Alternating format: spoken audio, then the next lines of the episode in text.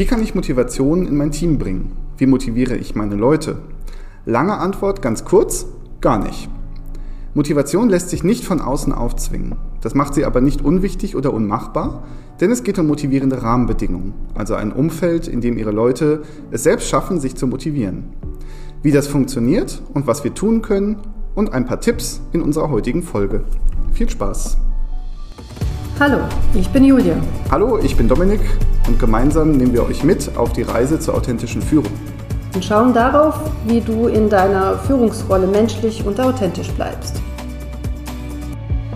Ja, hallo und herzlich willkommen zum Thema M wie Motivation. Ähm, ja, wir reden ja sehr, sehr viel über, darüber, wie motiviere ich meine Mitarbeiter, was bedeutet Motivation.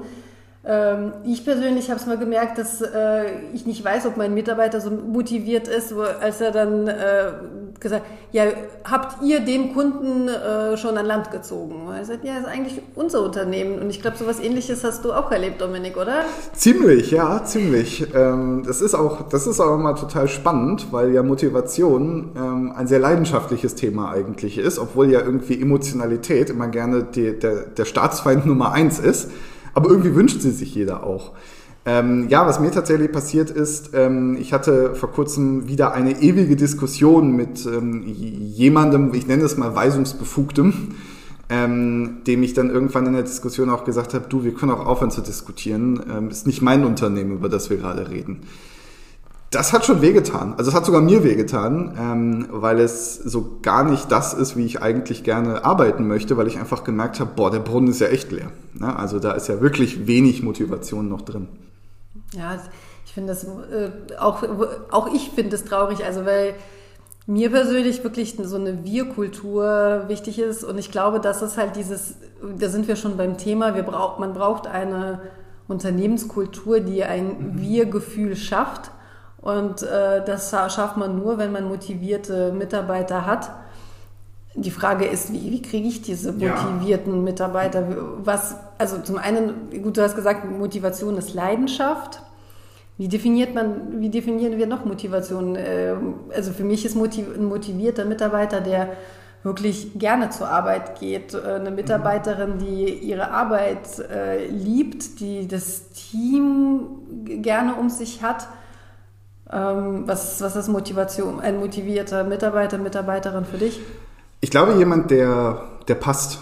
Ähm, und zwar, ähm, beziehungsweise ich würde es, ich würde es, glaube ich, generalisieren und sagen, dann, wenn es passt. Ähm, weil sowohl meiner Meinung nach der Mitarbeiter zu mir oder zum Unternehmen passen sollte. Das ist, glaube ich, ja, also da brauche ich nicht viele Stellenanzeigen zu lesen, um, um das rauszubekommen ähm, aber auch andersrum Mitarbeiter, ähm, die sagen, das Unternehmen passt zu mir.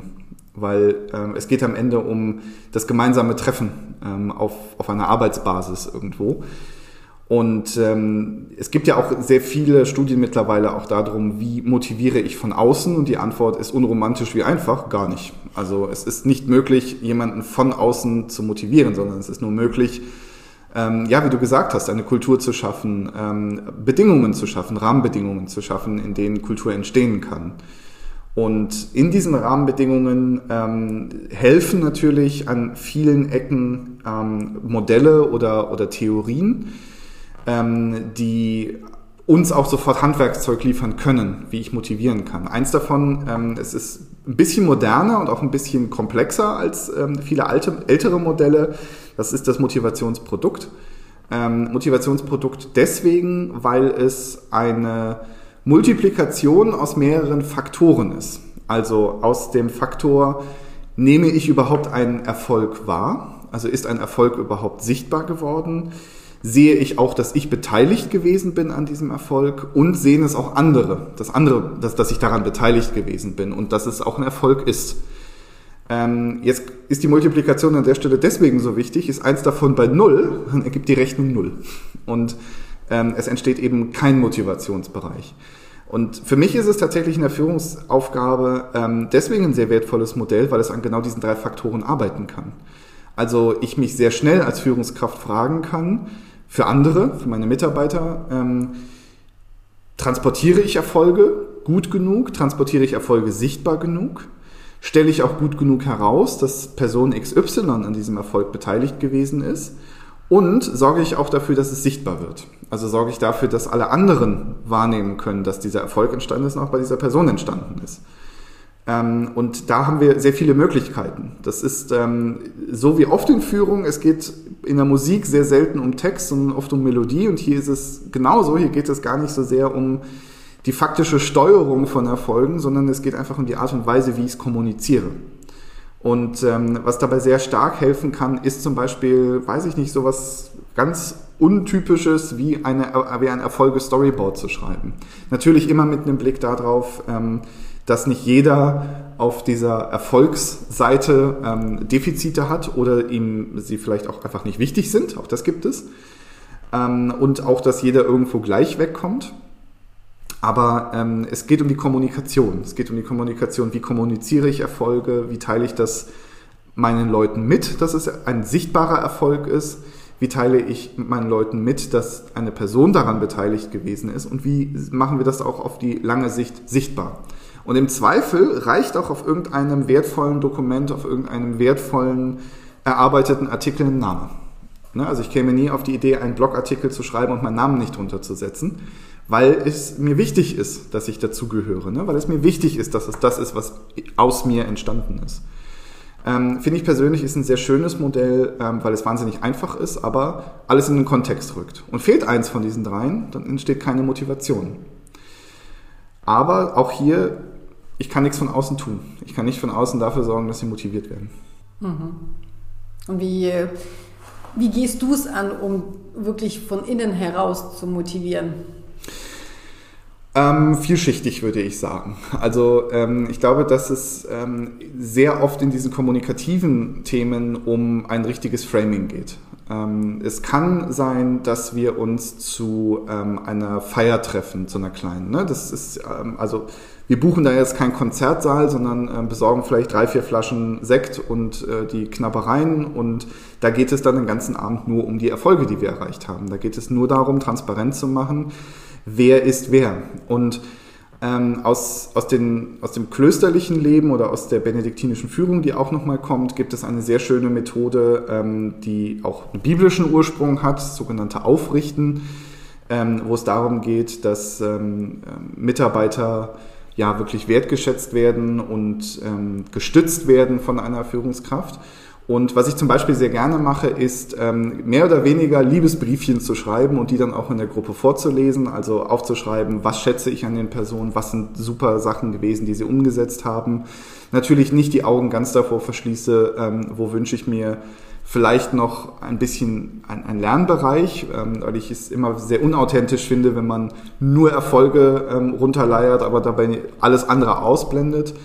Ähm, und in der Regel sind das ja bei den meisten Mitarbeitern so etwas wie, hey, nimm dir auch mal Zeit für dich. Also ist das, glaube ich, auch eine ähm, sehr positiv zu verstehende ähm, Lernerfahrung, ein sehr positiv zu verstehender Lernbereich.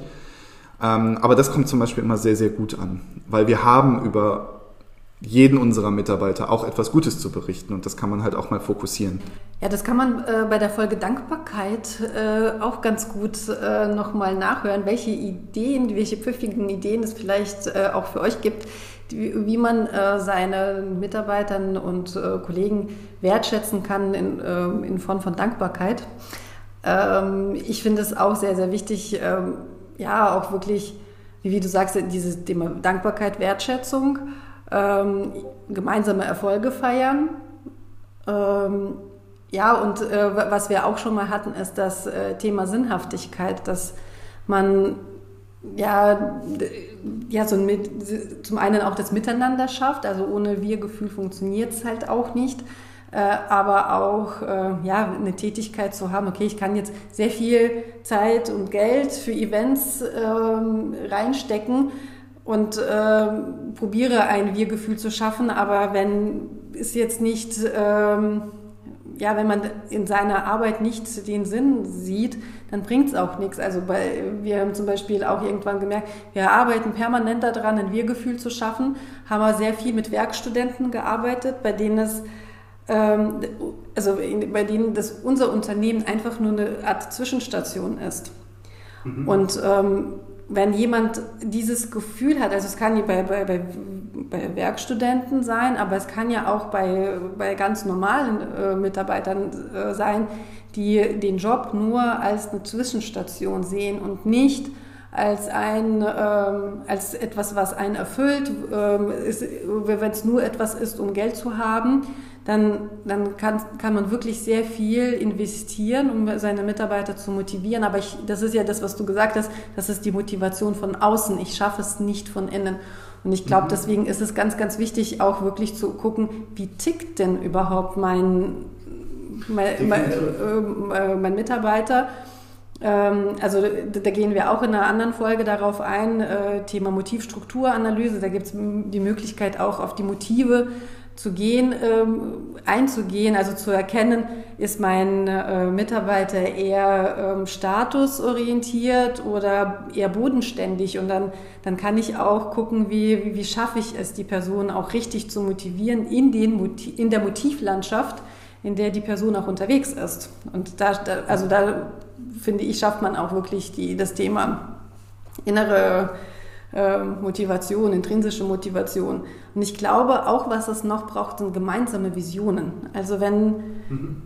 wenn man jetzt nicht, also wenn wir ähm, von unterschiedlichen Visionen in welche, äh, ausgehen, in welche Richtung dieses, das Unternehmen gehen soll, dann äh, können wir auch nicht gemeinsam an diesem Ziel arbeiten. Und wenn man dann also äh, gemeinsam Visionen schafft, dann ist es, glaube ich, echt in, äh, die Möglichkeit, auch Motivation zu schaffen und jedem seinen Anteil auch äh, da zuzuteilen.